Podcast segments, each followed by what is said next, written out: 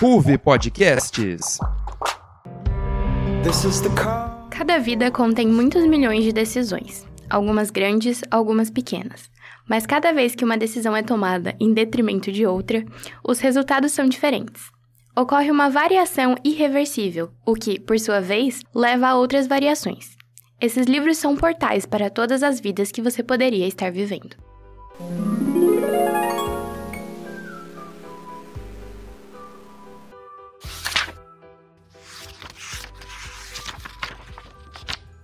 E hoje estamos aqui reunidos para mais um episódio do programa literário da RUV Podcasts, o Floreios e Borrões. Nessa edição estamos trazendo o livro A Biblioteca da Meia-Noite. Eu sou a Júlia e eu estou aqui hoje com... Eu, Natan. Oi, oi. Oi, gente, eu sou a outra Júlia. oi, gente, eu sou a Manu. Oi, eu sou a Bia. O livro A Biblioteca da Meia-Noite, de Matt Haig, conta a história de Nora Seed, uma mulher de 35 anos depressiva que, após uma sequência de decepções, como a morte de seu gato e a sua demissão, carregada de remorsos, decide tirar sua própria vida. O que Nora não esperava é que, entre a vida e a morte, ela se depararia com a Biblioteca da Meia-Noite, um limbo com diversas possibilidades de vidas alternativas para experienciar. Mas não é bem a realidade como você a compreende.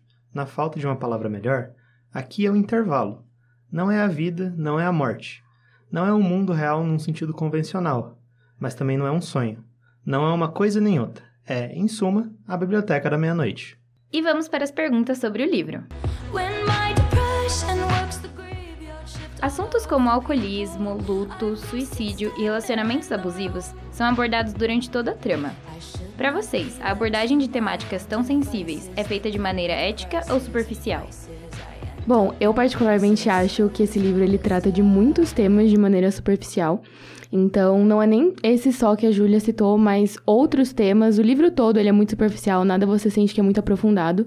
E mas dando enfoque para esses temas, que são temas muito sérios, principalmente a questão do alcoolismo, é, de relacionamentos abusivos, suicídio, eu vejo que o, o, livro não aprofunda muito nisso e não, é, não, não se trata de uma maneira muito ética de falar sobre isso, principalmente a forma como o pós, né, entre muitas aspas, o suicídio dela é tratado. Então, na minha opinião, esse livro inteiro é muito superficial, principalmente quando se trata de, de temas tão sérios. Como você falou, Júlia, tipo, ele trata de muitos assuntos. E ele parece que ele quer abraçar todos e não desenvolve nenhum, tá ligado? Eu, eu sinto muito isso.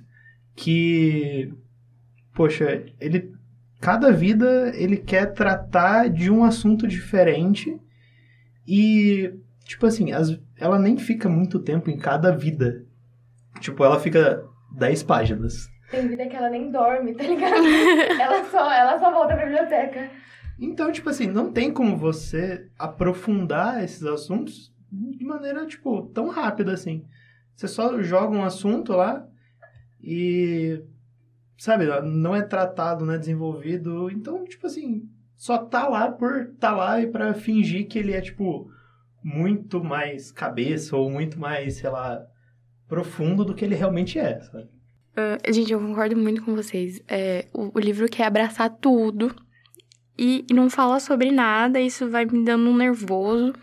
Eu acho que assim, depois do, do meio pro fim do livro, ele tenta parece que mudar essa, essa, essa coisa de não falar profundamente sobre nada.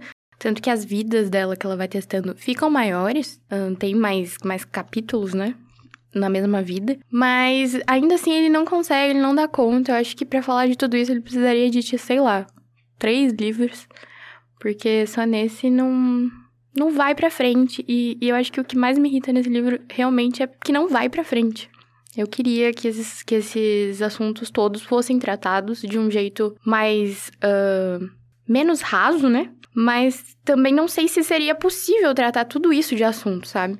Se elas pegassem, se eles concentrassem em um é, assunto. É, escolhe só... um, né? Exato. Seria muito mais fácil. É, eu concordo muito com o que a Júlia falou com relação à, à falta de ética do livro em preparar o leitor para esse tipo de tema. Por mais que ele não se aprofunde é, muito, eu até entendo a intenção do autor, que é mostrar as diversas vidas que a protagonista poderia estar levando. Só que realmente, assim, eu falo por mim mesma, eu não tive essa preparação, eu não imaginava que o livro ia tratar, tentar tratar desses tipos de assuntos. Mas, assim, No geral, eu não acho que deixar de se aprofundar é uma coisa é, necessariamente ruim. Porque às vezes a gente quer uma leitura um pouco mais leve. O problema é justamente não se aprofundar nesse tipo de assunto que já é pesado por si só. Eu até acho que a forma como tudo é tratado, como tudo é levado, né? Que vocês falaram que o livro que abraça vários temas e não consegue se aprofundar em nenhum, torna a leitura extremamente cansativa e repetitiva, sabe? Sim. Às vezes você tá lendo uma página e você sente que você não tá saindo dela, que você tá há 15 minutos tentando ler a mesma coisa. E não é porque o livro tem uma linguagem complicada, é, sabe, trata de um assunto mais complexo. É, é, por conta disso. Os capítulos do livro são muito curtos, mas a impressão que, que eu tive lendo era que eu demorava muito tempo para ler um capítulo de cinco páginas, que em qualquer outro livro que eu tenho na minha estante ou que eu venha ler no futuro, eu leria muito mais rápido. Não sei o quanto também é eficaz, porque, por exemplo, ele começa tratando de suicídio, né? E aí toda a trama é mostrando para protagonista, tipo, olha só tudo que você poderia ter sido e você não é e tudo mais. Eu não sei, tipo, o quão. Você tá jogando na cara dela, sabe? é, então, tipo, é muito desconfortável ver isso, sabe? Eu não sei o quão é, bom é pra uma pessoa, tipo, o quão confortável é um negócio desse, sabe? Sim. Principalmente se a pessoa estiver realmente nessa condição de depressão ou algo do tipo. E a forma como, do nada, ela, ela decide que ela quer viver, sabe? É, ai, me, me dá um nervoso. Sim, isso não é explicado em momento não. nenhum. Ela muda de ideia. Do ela, nada, ah, então, nada. agora eu gosto raiva. de viver. É isso. Dá muita raiva, porque, tipo, ela vai só entrando em um monte de vida até que ela tem o choque de, tipo, que a a bibliotecária fala, tipo, você não foi feliz nenhuma dessas vidas que você acabou de viver, porque não eram seus sonhos, eram sonhos de outras pessoas para você. E aí, nesse momento, ela tem, tipo, um boom, assim, e aí, do nada, agora eu gosto de viver. E aí, nesse meio tempo, nesse meio tempo, é. nesse meio tempo, ela decide que não gosta mais de viver. E aí, ela fica nesse vai e vem, e aí, que é apresentado o negócio da biblioteca, que a biblioteca começa a deixar de existir, aí não começa de novo, aí vai nessa, nesse vai e vem, e parece que de, depois que ela percebe que a biblioteca vai deixar de existir se ela não quiser continuar viva, parece que ela se força a querer continuar viva apenas pro lugar não sumir do nada, sabe? Acho que ela, ela gosta mais da possibilidade de viver as, as vidas que ela poderia ter vivido do que realmente de viver, sabe? E, e isso para mim é muito sem noção ela não foi bem desenvolvida, né? É. Nem vocês falaram. Do nada ela decide que ela quer viver. A gente não acompanhou a linha de pensamento dela, o raciocínio dela, que tipo, nossa, eu quero viver. Não, só tipo, ah, tá bom, eu quero viver. Sabe o que, que, que eu acho que faz isso, de, da gente não acompanhar, né? Não, não desenvolver a personagem bem? É que não é um, um narrador. A narradora não é ela, né? É um narrador externo. E aí sei lá, é, é, às vezes eu até tenho, tinha umas confusões, assim, eu, eu peguei pra reler, né? E tem algumas informações que são colocadas no começo, assim, quando ela. Logo que ela muda pra alguma vida, tipo. Ah, é a vida lá da. Que ela é. Que ela vai pro Ártico. Ele tem informações sobre o Ártico, o narrador coloca informações sobre o Ártico. Aí eu fico meio em dúvida, assim, tipo, tá, essa informação quem tá me dando é um narrador? Ou a Nora também sabe? Entendeu? E aí eu, não sei, não sei quem tá, quem tá pensando, não sei quem tá me falando, é, é, é meio estranho. Eu concordo, acho que não tem muito que eu posso dizer depois de tudo. Eu concordo com tudo que vocês falaram. Quando eu li esse livro, eu eu li durante a pandemia e para mim tinha sido ótimo, eu tinha adorado. E aí eu fui reler pro episódio e eu falei, nossa, realmente não é aquilo tudo e um pouco bem menos, mas é, eu acho que o que mais me pega realmente é que nem vocês falaram, ele querer abraçar tudo de uma vez e não só sobre esses problemas, esses temas sérios, mas é que nem a Manu falou, ele vai falar do Ártico. Ele não vai só falar, é um lugar frio. Ele vai falar mil e uma informações que, sinceramente, eu não queria saber, entendeu? Eu não tava ali por isso. E aí ele faz citações que fazem parte da narrativa, de certa forma, filosóficas, mas que em algum momento eu olhava e falava, sinceramente, não é isso que eu quero no momento. Eu quero saber como a personagem tá se sentindo ali. Ela tem depressão, então ela tem uma questão mais séria ainda com os sentimentos dela. Foca nisso, sabe? E eu sinto que a depressão especificamente seria o assunto que guiaria mais o livro e que ele teria maior oportunidade para se aprofundar. E ele não faz isso como eu gostaria, sabe? No final tem que nem vocês falaram. Ela só decide viver em um abraço. E eu acho que não não sei, assim, eu particularmente, se eu tivesse na situação dela, não iria depois de tudo falar eu quero continuar vivendo. E eu acho que o autor perdeu uma grande oportunidade de desenvolver mais isso no final, dentre todas as temáticas sérias ali que ele deixou passar. O final, ele só acontece, né? Ele, Sim. parece que ele tá escrevendo, ele fala, nossa, eu preciso terminar esse livro, né? Chega. Aí ele lá E é muito previsível, diga-se de passagem. Eu acho que eu, eu, eu, tipo, eu previ qual seria o final antes de chegar na metade do livro, sabe? Porque você vai lendo e você fala, tipo, gente, obviamente ela vai voltar pra vida raiz dela. Tipo, não tem outra possibilidade. Essa é a lição de moral que o livro tá tentando passar. E eu acho que, tipo, não havia necessidade disso. Sabe? Eu não sei explicar. É, eu queria falar que eu também previ. Eu ia falar isso mais tarde no episódio, mas eu vou falar já. Que durante todo esse livro que eu tava lendo, durante todo momento ele me lembrava um filme, que é o filme Clique, do Adam Sandler. Porque eu falei, meu Deus, essa trama vai ser igual a Clique. Ele vai, ela vai ver consequências de, sei lá, no Clique é do futuro, né? Mas na, no caso dela é da várias vidas dela. Aí ela vai falar, nossa, minha vida raiz é meio legal. Aí ela vai voltar e vai estar tudo certo na vida dela. Ela vai começar a fazer, sabe? Tipo, vai dar tudo certo, relacionamento com os outros e tudo mais. Então, tipo, ele tem a mesma trama básica de clique.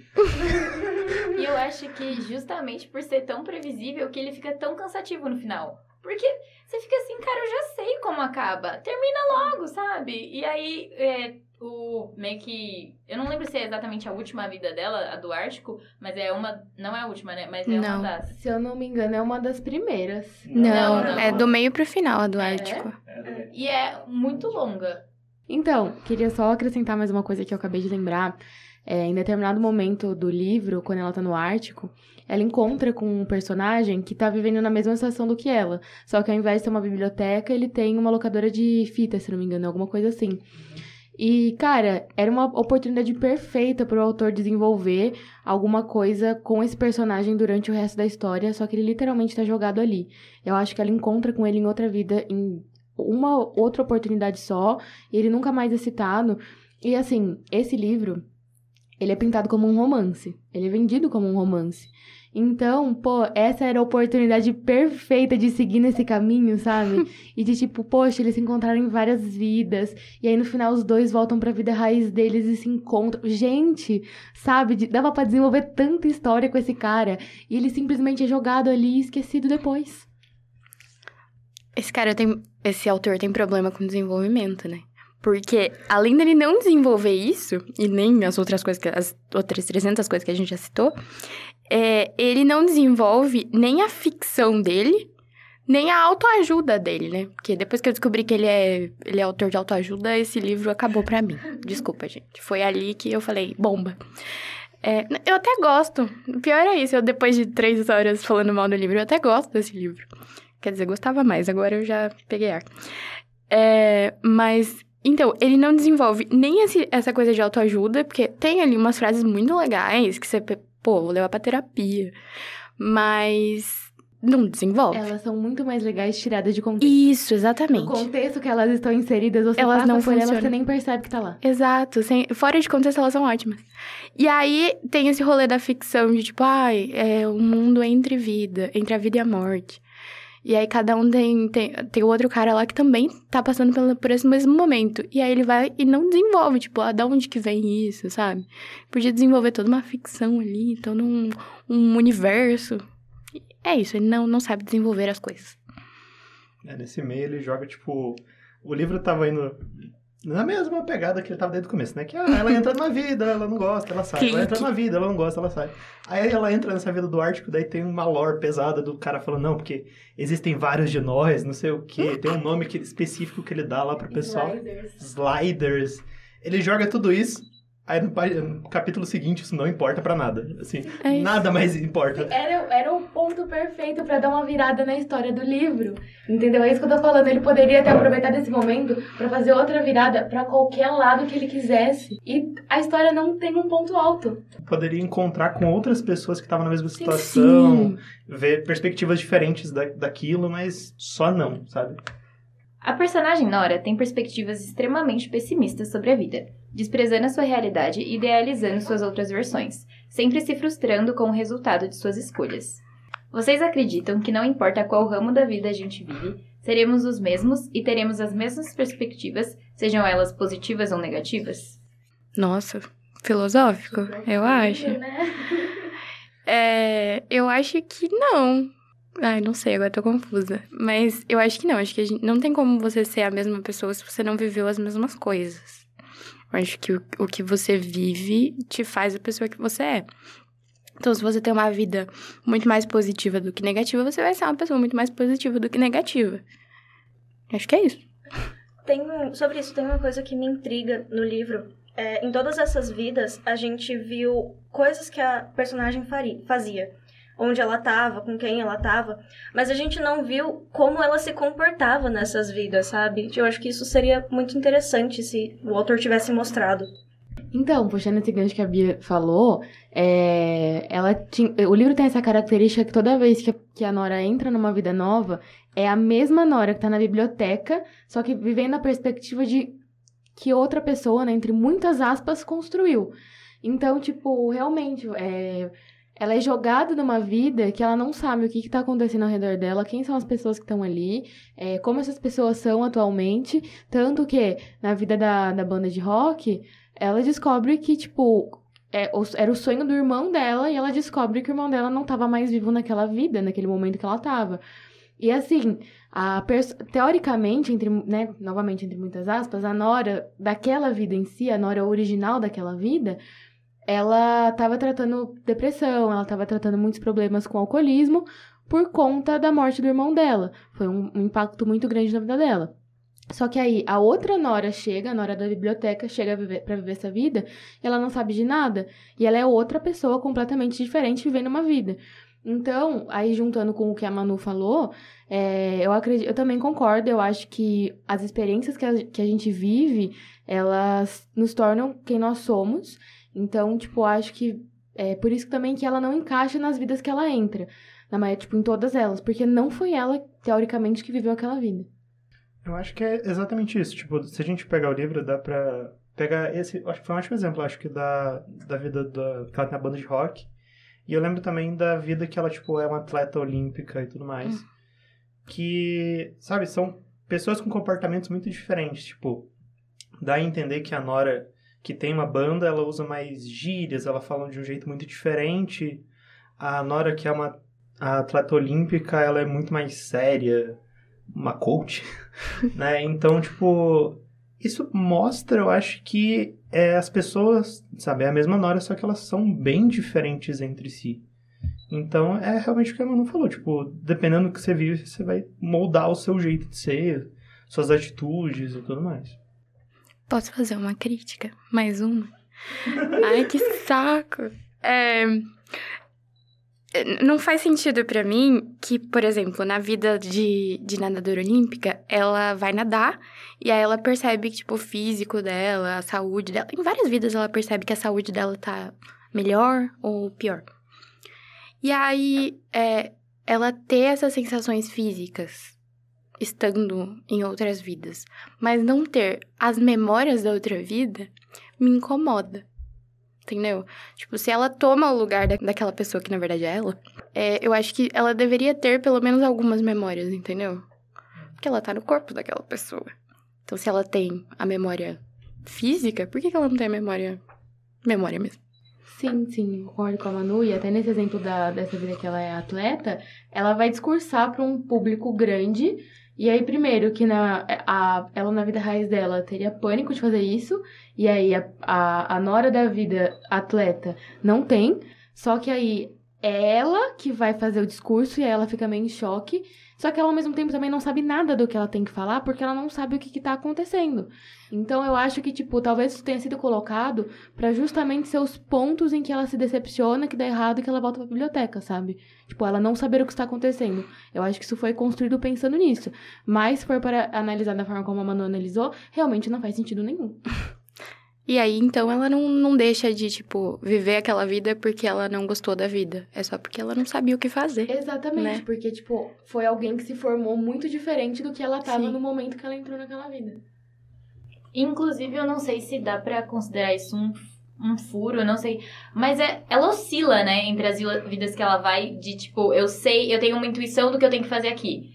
Ah, eu não tenho, não sei o que eu tenho que fazer. Tipo, quando ela tá com a filha. Quando ela tá com a filha, ela tem horas que ela sabe como lidar com a criança. E tem horas que ela não sabe.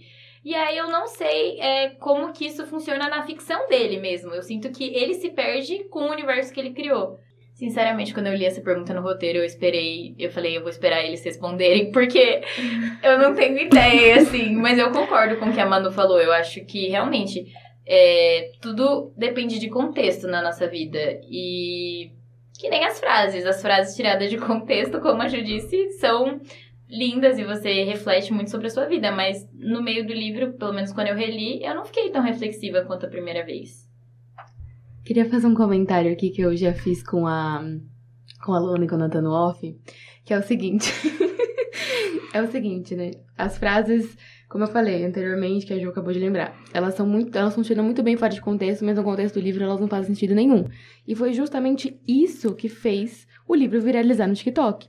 Porque todos os vídeos que tinham desse livro no TikTok eram as frases fora de contexto, com uma música no fundo que, nossa, era uma música, a música da sua vida, pra te inspirar a ser uma pessoa nova. E como o autor, que a gente já citou, ele é um autor de autoajuda, e ele tentou se aventurar nesse meio da ficção, do romance, cara, na minha cabeça, esse cara ele estava escrevendo o livro, e a cada frase que ele escrevia, ele dava uma risadinha e falava, hahaha, dessa o TikTok vai gostar. Porque não existe, não existe outra explicação para os furos que tem. Realmente, eu, eu considero que são furos na, na história.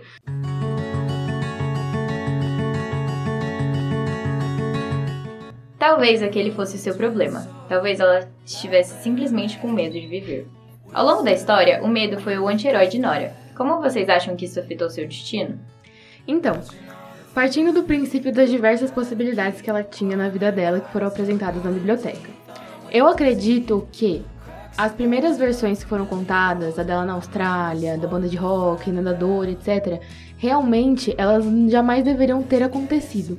Porque, como a própria bibliotecária explicou, aquele não era o sonho dela, era o sonho de outras pessoas que ela estava tentando viver junto. Só que, tirando isso, o restante da vida dela, eu concordo que sim, o medo foi um grande empecilho na trajetória da Nora.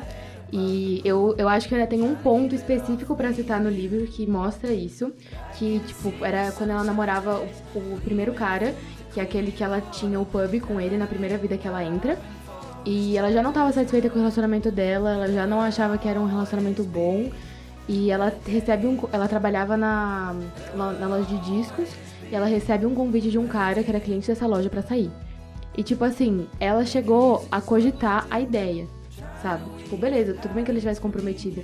Mas eu acho que naquele momento ali, não, não necessariamente nesse episódio, mas naquele momento é, daquela cena, é, se, se ela já tivesse, tipo assim, tido a coragem. Não, não necessariamente coragem, mas se ela tivesse, tipo assim, não, eu vou colocar controle na minha própria vida, sou eu que mando a partir de agora.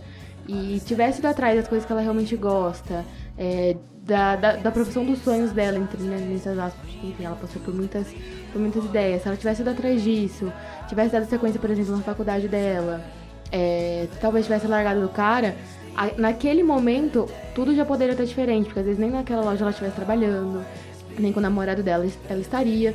Então eu acho que, tipo, é um bom exemplo pra mostrar que é, o medo ele começa a, a ser um empecilho na vida dela há muito tempo. E não só no momento em que o livro começa. Eu concordo. é, eu acho que, que o medo realmente foi um empecilho. Mas acho que o, o medo também é o ponto de partida para a biblioteca existir. Porque ela tem medo de ter feito escolhas erradas. Então, ela precisa pensar nas, nas escolhas que ela, que ela poderia ter feito. Que eu não sei até que ponto eu gosto dessa frase, sabe? Que ela tem medo de viver, porque é, eu acho que pensando que é é uma personagem com depressão, não sei se é uma coisa legal de se falar, sabe? Pessoas com depressão são pessoas doentes. Elas não têm medo de viver, elas só não estão num momento legal pra viver. E eu acho até, até certo ponto cruel é, você culpar ela dessa de certa forma, tipo assim, é, porque parece no livro, né, que ele tá jogando na cara dela realmente, é, porque ah, você não viveu tudo isso porque você tava com medo, você não tomou essas decisões. Pra mim, esse medo era ansiedade, entende? Eu sinto que é cruel trabalhar isso dessa forma porque quem não tem medo de tomar uma decisão tão importante quanto sei lá, largar de emprego ou enfrentar o pai dela e deixar de ser nadadora. Foi uma mudança muito brusca na vida dela. E eu senti falta de empatia na hora de tratar isso. Sim, então, puxando o que a, o que a Ju falou, é, eu acho que medo é uma palavra que a gente usa para determinadas situações que elas são muito pequenas na nossa vida. Como o que eu falei de terminar um relacionamento, por exemplo, ou de trancar uma faculdade, começar uma faculdade nova, que não sei o quê. Mas falar que ela tem medo de viver e ainda usando algumas certas, é, alguns certos exemplos que o livro dá, como o que a Ju acabou de falar sobre ela trocar, ela, tipo, ir contra o pai dela, falar, não, eu não vou mais nadar, não vou ser mais atleta. Isso realmente foi um ponto de virada muito grande na, na vida dela, ainda mais porque um tempo depois o pai dela morre e ela se culpa por isso. Então, eu acho que, tipo, uma coisa é você ter medo de tomar decisões pequenas. É, em momentos que tá tudo certo na sua vida e que é uma coisa que vai afetar ali você um dia, uma semana e passou. Agora, falar que ela tem medo de viver realmente é pesado, ainda mais é, o- no quadro que ela se. Que ela... Pera. Ainda mais no quadro de depressão que ela é colocada logo no, no começo do livro, assim, isso já é perceptível. Realmente, tipo, a- acho que durante grande parte da, da jornada da Nora não é necessariamente medo, mas realmente ansiedade e receio pelo que ela tomou as decisões do passado, né? Então, é, a questão do pai, a questão da banda, tipo, ah, e se eu tivesse feito diferente? E se não sei o quê? E ficar re- relembrando isso remete muito mais à ansiedade. E, assim, é o que a Júlia disse, tipo, é normal a gente ter medo de tomar decisões é, grandes, assim, que vão afetar totalmente, tipo, os próximos meses ou anos da sua vida, sabe? E isso, acho que esse medo, ele é comum e não tá ligado a viver, sabe? Não tá nada ligado. Tipo, essa frase, ela dá muita impressão que, tipo, ah, basta você ter, sei lá, confiança em você mesmo, que tudo na tua vida vai dar certo, sabe? E que medo não vai existir em nenhum ponto. E isso é, sabe, zoado. E ainda mais quando se fala em, é, em casos de depressão. Porque, tipo, não vai ser a autoconfiança que vai te ajudar, sabe? Você precisa de uma ajuda, tratamento, ajuda de pessoas especializadas. E, tipo, isso não é medo de viver. Acho muito zoado ele tratar dessa forma. É, então, eu acho que eu fui vítima dessas frases de TikTok do autor. porque quando eu comecei a ler o livro, eu vi essas frases, eu ia grifando, assim, nossa, que legal. E eu não tinha pensado por esse ponto de vista de que a protagonista tem depressão, ela tem ansiedade, ela tem um problema de saúde que precisava ser tratado. E aí, depois que eu fui perceber isso, eu fiquei, nossa, tá errado. Fora de contexto é muito melhor. Fora de contexto é muito melhor. Eu acho que tudo é uma grande consequência na, na vida dela. Todas, tudo que vai acontecendo são consequências de outras coisas que aconteceram anteriormente.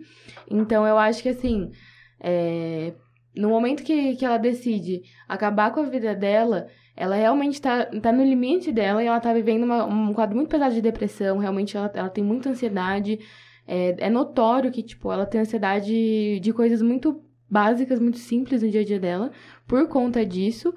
Mas eu acho que, tipo, talvez o, o, a origem de tudo tenha sido medo de fazer alguma coisa.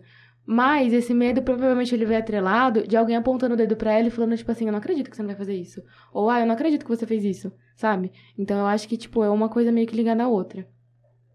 Ela tem uma família muito Sim. pessimista, né? Sim.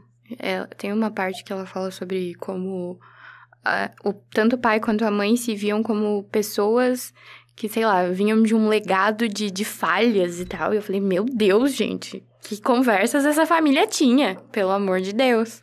Então, assim, não sei, eu acho que talvez o medo aí, esse medo de viver, não sei se é, né? Como eu já disse, não é a coisa correta de se falar, mas esse medo de viver não foi incutido nela, sabe? Não foi colocado ali pra essa família que é toda meio esquisita. E no que a Manu falou das pessoas na vida dela, eu acho que ela é tão ansiosa que parece que as pessoas à volta dela, não por culpa dela, né? Mas parece que as pessoas à volta dela também são muito ansiosas. E aí tem um momento que ela encontra com um cara que era da banda e era amigo do irmão dela. E ela tá tendo um diálogo assim com ele, meio, ah, e aí? Como é que você tá? Quanto tempo? E ele discute com ela, fala, você acabou com a minha vida e tal. E parece que todas as pessoas no livro são muito intensas e todos eles estão vivendo momentos muito intensos também. Falando da família, uma coisa que eu também acho um erro muito grotesco do autor foi o fato de, até então, ela era brigada com o irmão dela, né? Tipo, na vida raiz dela, também por conta do- das decorrências da banda. E aí, quando ela volta da tentativa de, de suicídio dela, ele magicamente voltou e agora eles se dão super bem. Porque, oh meu Deus, depois que eu descobri o que aconteceu com você, eu fiquei com medo de perder a minha irmã. Meu querido, dá licença, cara, pelo amor de Deus, entendeu? Pelo amor de Deus. Se você gosta, se você tem esse carinho pela sua irmã, por que, que você esperou ela tentar se matar para falar isso pra ela? Deu muita raiva. Tô falando, é a mesma trama do clique. Ela- Tô falando, porque ela volta, tudo fica magicamente bem, sabe? A, a mãe que não queria que o filho tivesse aula de piano, volta a ter aula de piano. O celular da amiga dela tinha só parado de funcionar, por isso ela tava respondendo. Não, pô, ela deixou de responder três meses porque ela tá sem bateria, né? Putz, Realmente, muito difícil Quem nunca? Quem nunca? Quem na? Austrália. na Austrália não tem carregador. A Austrália é... O sinal de internet lá é muito ruim. O Adam Sandler vai interpretar na hora, na adaptação. Com certeza. E vai chamar clique. Se vocês pudessem passar pela Biblioteca da Meia-Noite, qual vida alternativa vocês escolheriam com base em suas experiências pessoais? Tá, eu vou primeiro, então. É, eu não sei se todo mundo da mesa sabe, mas e o pessoal que tá ouvindo, obviamente não sabe, mas atualmente né, eu faço jornalismo. Só que antes de fazer jornalismo, eu fiz um ano de biologia. E eu troquei de curso porque eu não gostei.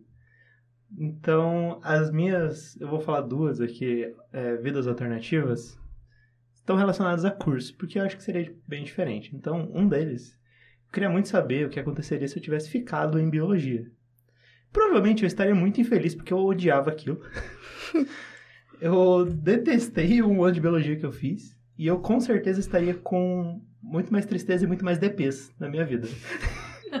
então seria só pra dar um pulinho ali e falar: opa, realmente foi uma boa escolha ter trocado, né? E voltar. Mas uma outra escolha de, de curso que eu cogitei muito e eu não fiz porque, tipo, eu achei que o mercado de trabalho ia ser péssimo. Aí hoje em dia eu tô em jornalismo e o mercado de trabalho é péssimo. Então não mudou muita coisa. Mas eu tinha muita vontade de fazer cinema. Então, Nossa. eu tinha muita essa vontade. Eu achava. Sei lá, eu go- gosto bastante ainda. Ah, não à toa, estou no Pipoca Cabeça, podcast aqui da Ruve, então por favor ouçam. É, mas foi o mais próximo que eu achei para trabalhar na área cultural foi jornalismo, de forma que eu tivesse algum emprego. E não tá muito nisso também, mas eu queria muito saber como seria a vida se eu tivesse feito cinema. Bom, no geral, eu sou uma pessoa que eu não gosto de ficar pensando nos ICs que a minha vida poderia ter. Justamente pra não causar esse efeito de ansiedade de acabar. Eu já naturalmente penso demais, né? Ainda mais porque eu também acredito muito que as coisas, as coisas da nossa vida, elas acontecem da melhor maneira que elas deveriam acontecer. Independente, tipo, de qual tenha sido a nossa escolha, sabe? Não que as nossas escolhas dariam na mesma coisa, mas tudo acontece de, é, por um motivo, digamos assim. E eu fico pensando que, assim, é, a minha. Agora que a Nata falou, a minha outra possibilidade também envolveria a graduação. Porque, enfim, eu. Quando eu tava prestando vestibular, eu queria muito passar na USP. Eu queria muito ir pra lá e não ficar aqui em Bauru. Porque, né, como a Nata falou, o mercado de trabalho não é dos melhores, imagina no interior do país. é pior ainda. Então, eu tinha muito essa vontade de ir pra USP. E eu me preparei muito mais, inclusive, para o vestibular da USP do que para o vestibular da Unesp. Eu fui melhor no vestibular da USP do que eu fui no vestibular da Unesp. Só que quando chegou para fazer a segunda fase, eu já tinha me conformado que eu não iria para São Paulo de jeito nenhum, porque o custo de vida lá é três, quatro vezes maior do que aqui em Bauru. E enfim, eu sou daqui de Bauru, tenho minha família aqui. Então eu acabei não indo fazer a segunda fase do vestibular, porque eu sabia que se eu passasse, eu ia ficar remoendo muito aquilo, sabendo que eu não poderia ir. E agora eu fico pensando o que seria a minha vida se eu estivesse lá ao invés daqui. É, só que eu fico, sei lá, eu também ao mesmo tempo eu penso que talvez eu não, não estivesse melhor lá do que, do que aqui. Eu não sei se eu seria mais feliz lá do que eu tô aqui. E, enfim, eu tenho muita coisa boa aqui na minha, na minha vida atual. É, tem a Ruby. Ai, gente, adoro a Ruby. muito, sabe? Sei lá, tem uma felicidade muito grande para mim fazer coisas da Ruby, estar aqui na Ruby. E outras coisas que eu faço no meu dia a dia que eu tenho certeza que se eu tivesse, por exemplo, numa cidade tão caótica quanto São Paulo, eu não conseguiria fazer. Entendeu? Tipo, por exemplo, academia. Gente, eu tenho certeza que se eu morasse em São Paulo, eu não ia.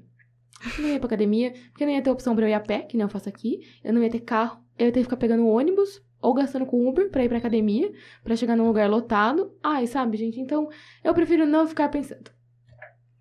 Nossa, eu queria muito conseguir não pensar. Porque eu penso em todos os ICs da minha vida. Eu acho que é por isso que eu gosto um pouco até desse livro. Porque, tipo, eu penso em todos os ICs possíveis. Então, assim, eu poderia passar agora o resto do episódio só falando sobre as coisas que eu poderia mudar.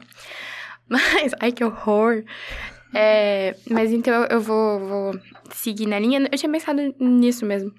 É, de vocês e falar sobre faculdade. É, ninguém sabe, né? Porque os ouvintes não sabem de nada. Mas eu sou, eu sou formada em letras, né? Essa é a minha segunda faculdade. E aí, às vezes eu penso como é que seria se eu não tivesse uh, lá na, quando, em 2018, quando eu prestei o Nesp pela primeira vez, que eu não tivesse uh, aberto mão de prestar jornalismo lá em 2018. E aí eu teria vindo pra cá em 2018. Ou não, né? Pode ser que eu nem, nem tivesse passado.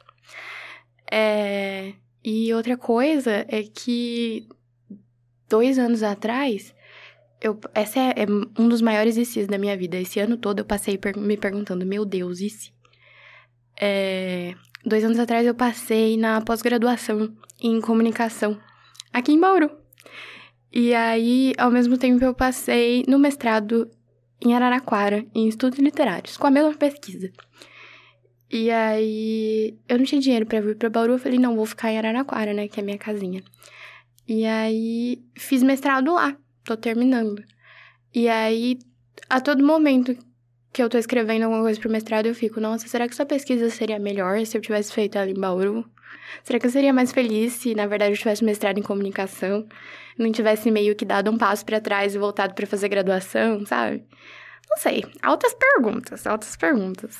Mas essas são as, as duas coisas que eu queria ver como é que seriam resolvidas de outra maneira. Eu entendo muito isso que a Manu falou de pensar em todos os ICs da vida, porque eu também sou assim. Por exemplo, Ontem eu fui na padaria com a minha mãe. a gente não esperava por isso. Vai, possíveis. Não, é sério. Ontem eu fui na padaria com a minha mãe e aí eu precisava escolher entre é, uma bomba de chocolate ou. Ai, como que é o nome? Enfim, um outro doce lá, de chocolate também. E aí depois eu, eu escolhi esse outro doce e quando eu voltei eu fiquei pensando, nossa, se eu tivesse escolhido a bomba. Será que tava mais gostoso? Gostoso. E, e quando eu li a pergunta também, eu pensei que eu tinha que escolher uma das vidas da Nora, então. Releva. É, mas assim, é, eu acho que um dos maiores ICs da minha vida é que quando eu tinha acho que 11, 12 anos, eu precisei mudar de Ourinhos para Marília. E foi terrível. Eu acho que foi, foi um trauma por um bom tempo. E aí eu lembro que na época eu fiquei muito reclusa. Eu perdi, entre aspas, muitas oportunidades em Marília. E aí eu fico me perguntando como teria sido se eu tivesse tentado enxergar essa mudança com outros olhos. É... Eu fiquei me perguntando até que ponto eu estaria disposta a responder essa pergunta, porque eu acho que ela é uma pergunta bem pessoal. E, diferente da maioria, que falou de graduação, é, eu não tinha dúvida com a graduação e eu sou mais parecida com a Ju nesse sentido de é, abraçar os porquês da minha vida, sabe? De entender que tudo acontece por um motivo e tal. Mas tem um si muito grande na minha vida que no ano passado, no último ano do ensino médio, eu tinha um melhor amigo, que ele era meu melhor amigo há muitos anos, mas acabou que a gente se separou por. E, enfim, de forma mais resumida, eu me pergunto como seria a minha vida se ele ainda fizesse parte dela. Enfim, ele não morreu, nada não. ele tá vivo, mas ele fez parte da minha vida por tanto tempo que durante o tempo que a gente ficou separado, eu me perguntei como seria ela sem ele. Então, esse é um grande si na minha vida.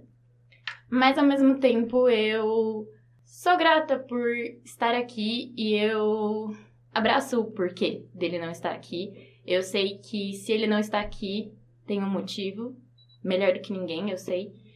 E eu sei que eu não seria quem eu sou hoje. E eu gosto de quem eu sou hoje, eu gosto, acima de tudo, das pessoas que fazem parte da minha vida hoje. E eu tenho certeza que é, eu não estaria aqui na Ruve Podcasts.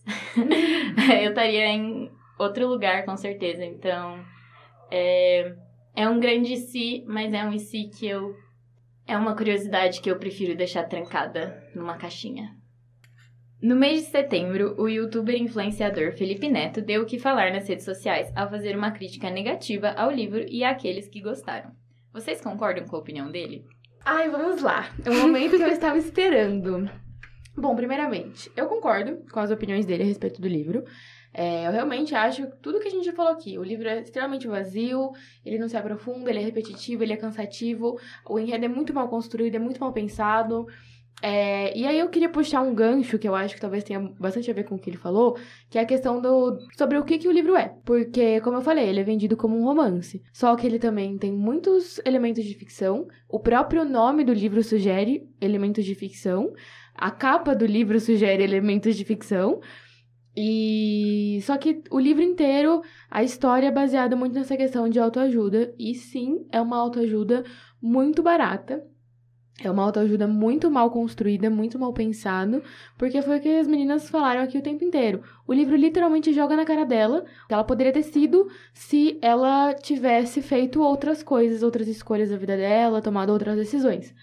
Então, eu acho que o livro ele tem uma autoajuda muito, é tipo assim, é uma autoajuda, só que novamente falando, voltando na, na, no que eu falei sobre ele escrever e falava, dessa TikTok vai gostar. Ele sabia que provavelmente pro livro dele é, alcançar um grande público, só vender o livro como um livro de autoajuda talvez não fosse suficiente, porque é um, é um tipo de texto, é um, é um gênero que ele não é muito consumido. Eu, particularmente, também não sou o tipo de pessoa que gosta de consumir autoajuda. É, então, eu acho que, tipo, ele se perdeu muito nesse aspecto de o que. É, para qual lado. para qual lado ir. E o, o Felipe, ele fala na crítica dele, uma coisa que, eu, que ficou bem marcado para mim, foi que ele falando que é um livro muito raso, no sentido de, tipo assim, uma, uma leitura para iniciantes. Eu não acho necessariamente que seja uma leitura para iniciantes, eu, eu concordo, tipo assim, eu entendo por que, que ele falou isso, mas eu acho que o livro ele se torna muito difícil de ser lido a partir do momento que a história não sai do lugar. Para uma pessoa que está iniciando né, nesse mundo de, de, de ter, criar esse hábito de leitura, eu acho que um livro que você lê e parece que não sai do lugar, por mais que você esteja passando as páginas, não é o tipo de leitura que é recomendado.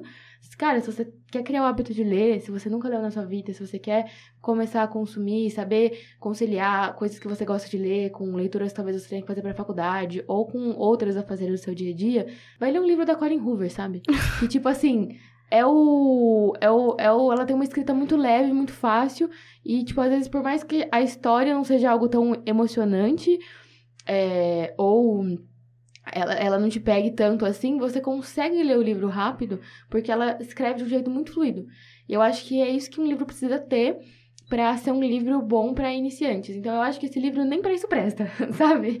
É mais ou menos nesse nível. Eu concordo com a opinião do Felipe Neto, que é um livro. Nhê.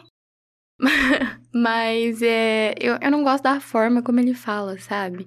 Não gosto de, de como ele se colocou como uma pessoa superior, porque simplesmente não percebeu que o livro era uma bomba. Tipo, parabéns, toma aqui seu meio milhão de dólares, sabe? Não. É, você não vai ganhar nada falando que ah, quem leu esse livro é burro. Entendeu? Eu, eu acho, sim, que o livro é raso, mas tem gente que gostou, ué. E gostou simplesmente porque ele tem realmente frases que são impactantes. Fora de contexto? Fora de contexto, mas ele tem frases que são impactantes. Sabe, às vezes as pessoas não querem achar, tipo, todas as camadas de um livro. Às vezes elas só querem ler e é isso, tá bom? Então, é, eu concordo com o que ele disse em partes, não concordo com a forma como ele disse, e é isso, eu acho. Assim, acho que deu para notar que a gente não gostou muito bem desse livro, né? Então, assim, vou ter que concordar e, assim, o que a Manu disse é muito real. Tipo, ele xingou muito as pessoas, coitadas, que leram. É, quem recomendou o livro. Então, tipo assim, o livro é horrível? O livro é horrível. Mas, coitado das pessoas. Mas, assim, uma coisa que ele disse que é muito real e é uma coisa que a Júlia comentou, é que, tipo assim, ele, é, o livro, ele se vende de uma forma, é, vende como uma ficção, como uma história até fantástica, de certa forma, só que, no fundo, ele é um livro de autoajuda. E, tipo, ele não se vender da maneira correta dá um, tipo, se sente muito enganado. Tipo, eu me senti muito enganado quando eu tava lendo, sabe? Eu me senti muito enganado. E só piora quando você começa a pensar nessa autoajuda, entre aspas, aí, que ele tá pregando, sabe? Tipo, até o que seria o foco do livro, que seria essa autoajuda e tudo mais, e fala de temas complexos, ele não faz, ele faz de uma maneira totalmente zoada, ele faz de uma maneira totalmente despreocupada e, sabe, sem se atentar realmente às questões que ele está levantando. Tipo, ele está só levantando assuntos que são importantes, só que ele, tipo, ele parece não ter a mínima noção de como tratar esses assuntos e de como esses assuntos afetam as pessoas na, na vida real, sabe? E então isso acaba fazendo com que o, o livro ele seja é, raso mesmo, ele, que ele seja é, até mesmo picareta ali na sua autoajuda, sabe? Ele não vai atingir nenhum dos objetivos de apresentar uma ficção legal ou apresentar uma autoajuda decente, sabe? Vocês acham que o autor criou um novo gênero? Que é o ficção barra autoajuda? Que aí ele fica ali no Ajuda meio. de ficção. autoajuda de ficção. Ajudas fictícias. É isso, é isso, é isso. Mentirinha. Autoajudas fictícias. Então, uma coisa que eu ia comentar aqui, puxando um pouco do Natan, do que a Manu falou, sobre o, a- o posicionamento do Felipe, né? Eu concordo que foi um pouco exagerado, mas assim, uma coisa que eu também penso muito é que o Felipe é de uma geração completamente diferente da nossa, né? Ele, se a gente for parar pra pensar, ele já tem seus, sei lá, 35 anos, e a gente tá aqui com 20, e é mais ou menos a idade das pessoas que consumiram esse livro no TikTok. Então eu até entendo, de certa forma, essa impaciência, né, entre algumas aspas, da parte dele, com relação às pessoas que estão recomendando esse livro, porque realmente é um livro muito, muito vazio. E eu acho que talvez ele tenha lido esse livro justamente pelo hype, e porque é, ele tem, tipo, esse hábito de postar, principalmente no Instagram dele, as leituras dele e dar, dar tipo, dar notas, é, tecer alguma crítica nem que seja curta sobre aquilo, pra ter, tipo, ali, ele tem até um destaque no perfil dele do Instagram sobre isso. E aí eu acho que talvez ele tenha pego, pego essa decepção de tipo, poxa, um livro que tá todo mundo falando, tá todo mundo panfletando esse livro, e quando ele foi ler, era aquilo que ele leu. E eu também acho extremamente perigoso, voltando e voltando numa coisa que a Bia falou lá no começo, é, esse livro ele ser tão divulgado, ele ser tão panfletado, as pessoas falarem tanto dele, aclamarem tanto ele nas redes sociais, e ele tratar de temas que as pessoas não estão preparadas para serem tratados. Porque, assim, gente, eu, eu confesso que eu me surpreendi muito a hora que eu comecei a ler o livro, e logo nos primeiros capítulos ela comete suicídio.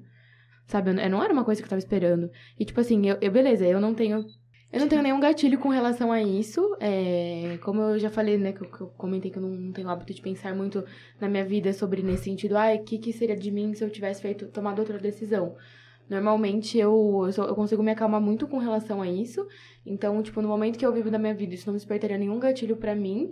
Só que eu fico pensando qualquer outra pessoa que, tipo, pega esse livro pra ler baseado nas frases que foram tiradas de contexto e divulgadas, principalmente no TikTok, e se depara com isso logo no início, no início do livro, sabe? Então eu acho que, tipo, eu, eu acho que a revolta dele tá muito ligada a isso. Novamente, não concordo com a forma como ele se posicionou, mas assim, também acho que as pessoas começaram a, a aloprar muito em cima dele, tipo, principalmente o pessoal do TikTok que tá falando tão bem desse livro, e a- elas simplesmente também esqueceram que, cara, aquela lá era a opinião dele. E ele tem o direito de achar aquilo do livro, da mesma forma que nós também achamos que o livro não é tudo isso, e nós temos esse direito. E se tivesse uma pessoa sentada nessa mesa aqui hoje que gostava, que gosta desse livro, também ela tem o direito de gostar, sabe? Então eu acho que são opiniões diferentes. É, e assim, ele meio que foi um ponto fora da curva, porque até então não se falava tão mal desse livro na internet, sabe? Eu acho que todo mundo aqui comprou esse livro, tirando acho que a, a Ju, que falou que leu na pandemia, acho que todo mundo aqui comprou esse livro e leu esse livro depois que ele hypou na internet.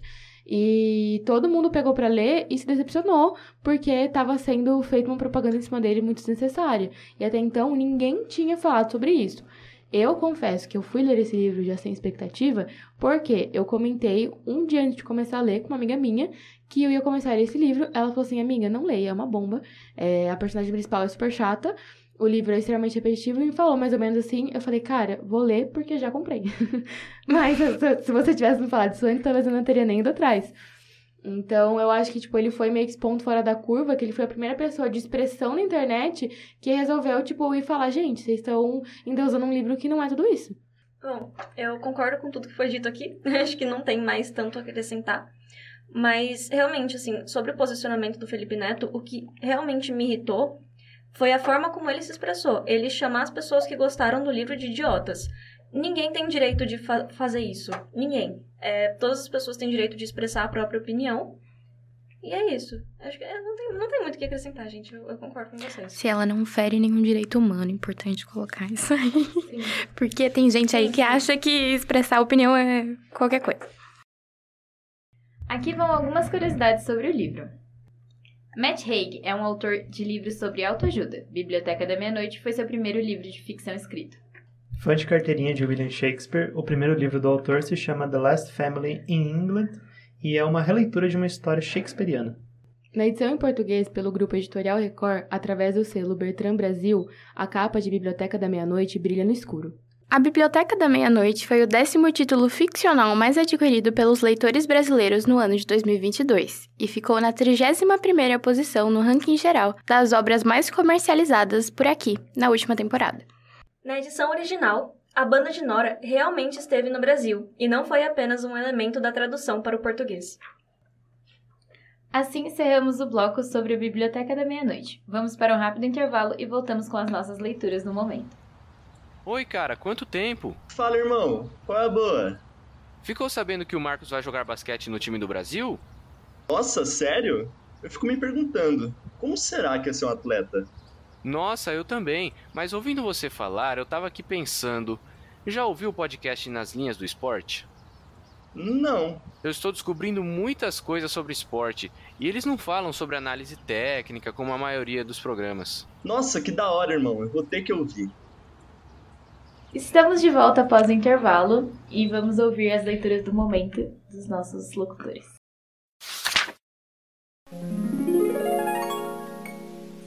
Bom, para dar muito orgulho, não estou lendo nada no momento. Mas o último que. Na verdade, eu, eu estou em processo de. É do. Inclusive, ouçam o episódio sobre pessoas normais, pois estou lendo. Eu comecei durante a produção do episódio, eu não terminei de ler ele até agora. Não vou fazer a sinopse, pois ouçam o episódio. É, eu espero que todo mundo considere quadrinhos como literatura, tá? Porque eu vou falar de um quadrinho. Então, tudo bem. Eu comecei a ler um quadrinho que ele já foi adaptado é, para filme. Eu já tinha assistido o filme, eu gosto bastante. Vai ser adaptado de novo agora para uma série animada.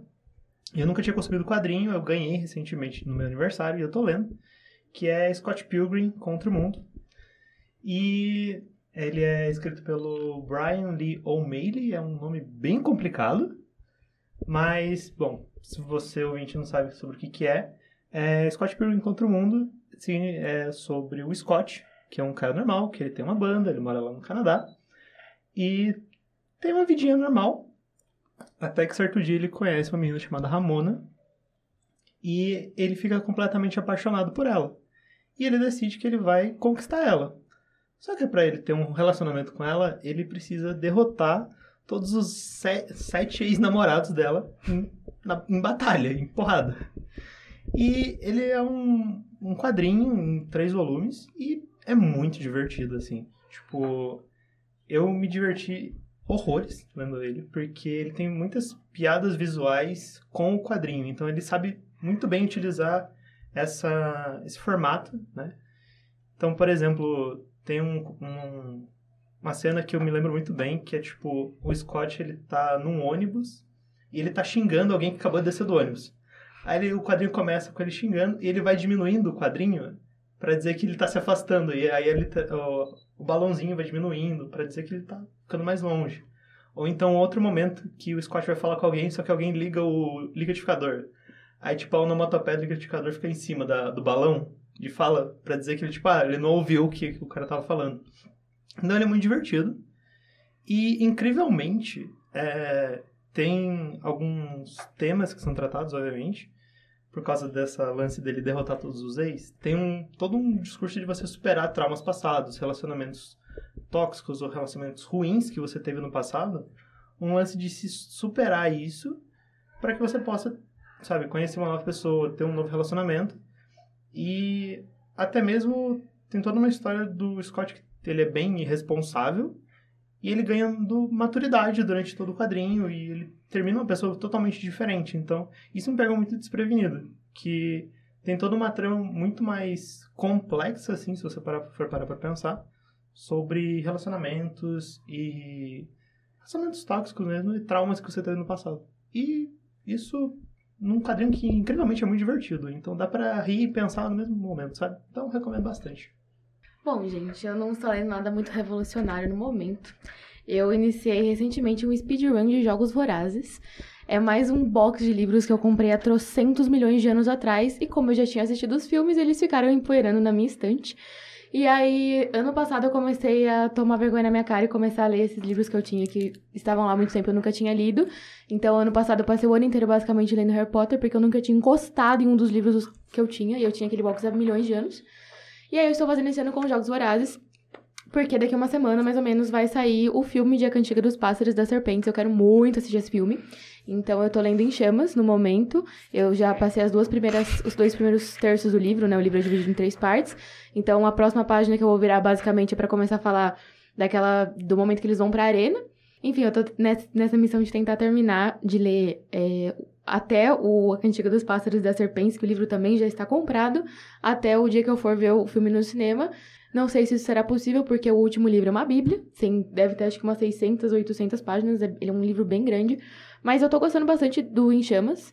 É, eu assisti os filmes há muito tempo atrás, então não, não me recordava 100% da história, mas enfim, eu acho que a adaptação, o livro ele é obviamente bem mais rico em detalhes do que a adaptação, e aí acho que assim, não tem muito o que falar de uma sinopse do desse, desse livro, porque eu acho que dificilmente as pessoas não conhecem as histórias de Jogos Vorazes, mas, enfim, para você que está nos ouvindo, que nunca nem leu nem assistiu, que eu acho difícil, mas enfim. Basicamente, eles vivem num país onde a capital controla o país inteiro. O restante do país é, é dividido em distritos.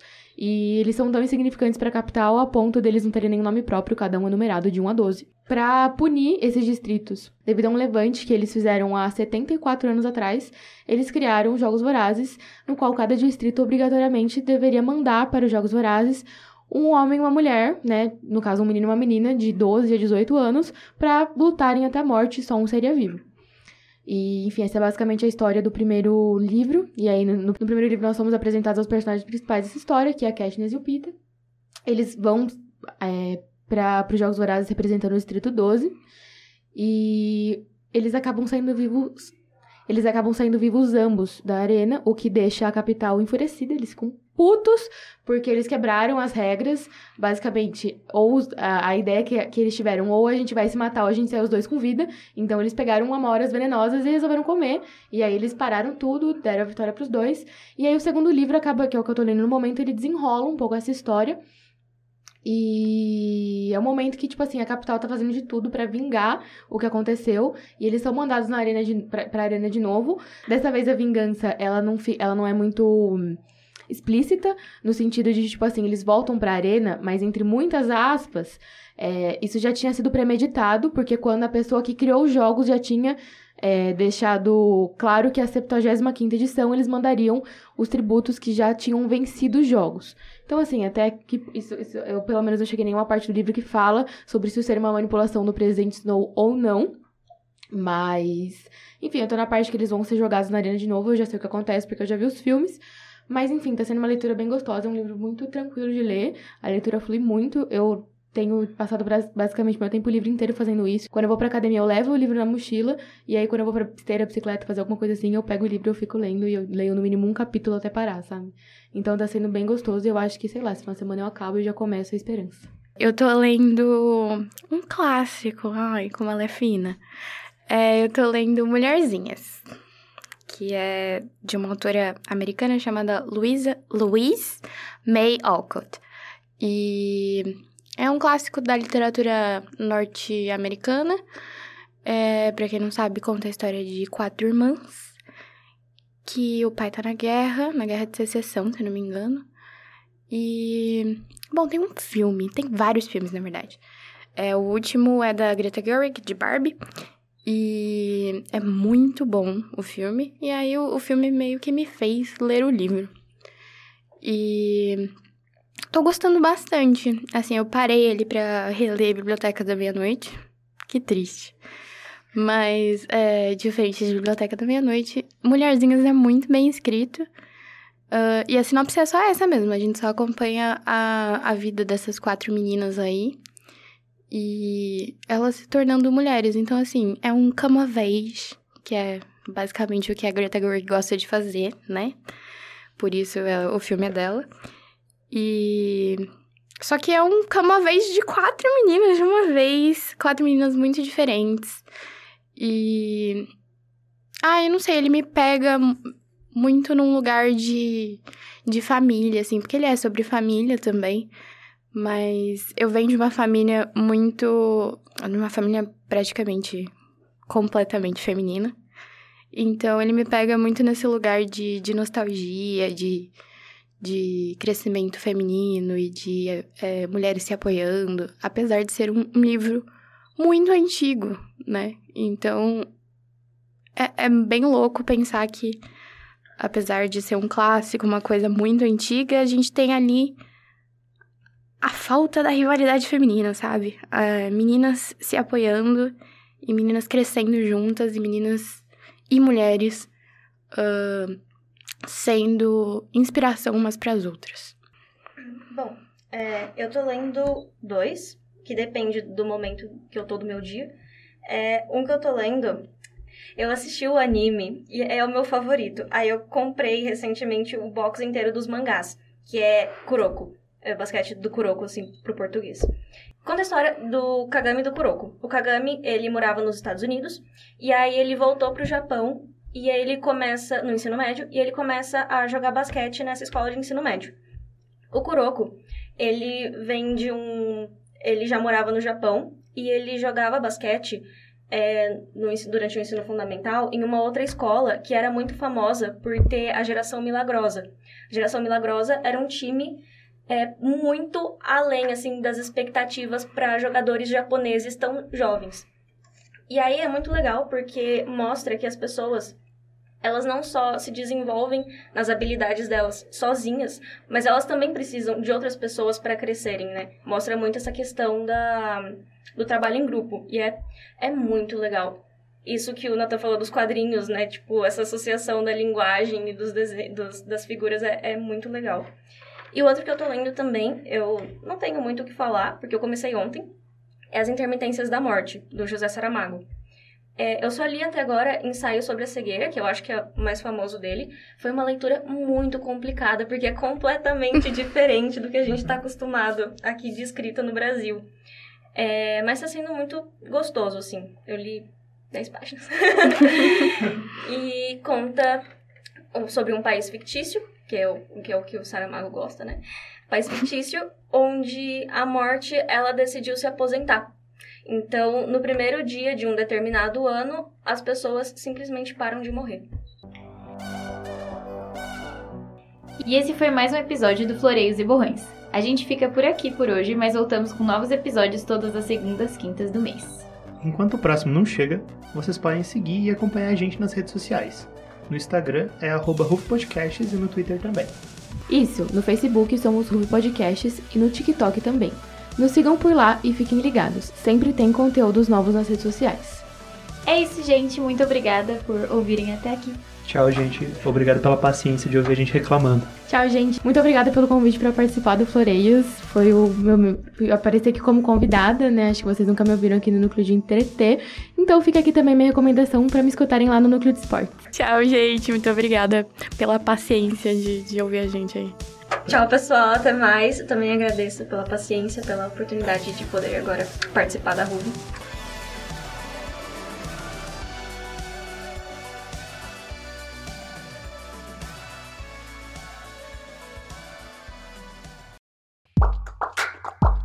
Ruve Podcasts. Este é um programa de entretenimento da Ruve Podcasts. Roteirizado por Alice Rodrigueiro, Amanda Lima, Gabriele Rocha, Guilherme Leal e Luana Brusiano. Locutado por Beatriz Pagani, Emanuele Lima, Júlia Hilsdorf, Júlia Moura e Natan Sampaio. Editado por Lucas Beltrame e Augusto Angeli.